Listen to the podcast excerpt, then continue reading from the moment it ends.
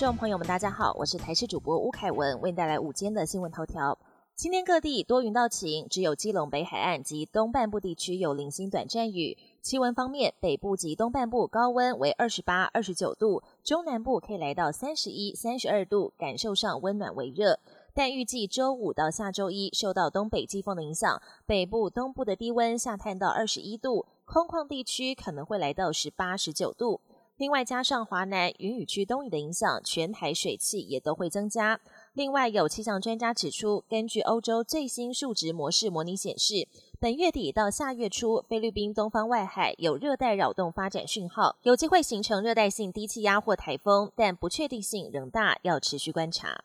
由于进口蛋争议不断，加上部分县市学校禁止使用异蛋，导致鸡蛋买气低迷，整体买气大约下跌两到三成。因此，蛋价评议委员会决议，从二十四号开始，鸡蛋产地价跟批发价每台斤降两元，产地价四十三点五元，批发价五十三点五元。这也是继九月三号、九月二十四号连续两度调涨后，蛋价首度调降。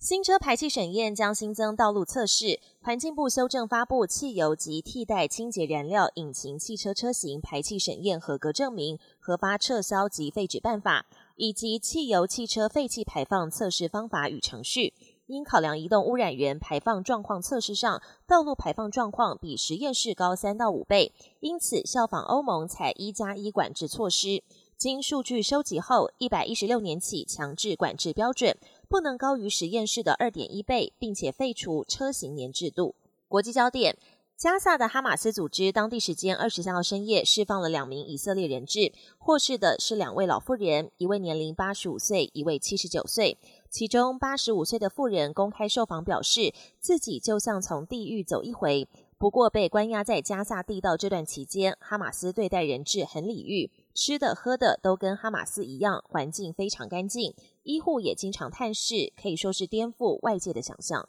加萨的燃料补给遭以色列封锁，现在有些医院只能用手机照明，有些更是已经完全停摆。联合国已经将四十万公升的燃料装上卡车，就等以色列点头放行。白宫也强调有必要将燃料送到加萨人民手中。联合国还表示，一旦燃料用尽，加萨援助行动将被迫中断。对此，以军声称哈马斯还有五十万公升的库存，呼吁联合国向哈马斯要求燃料补给。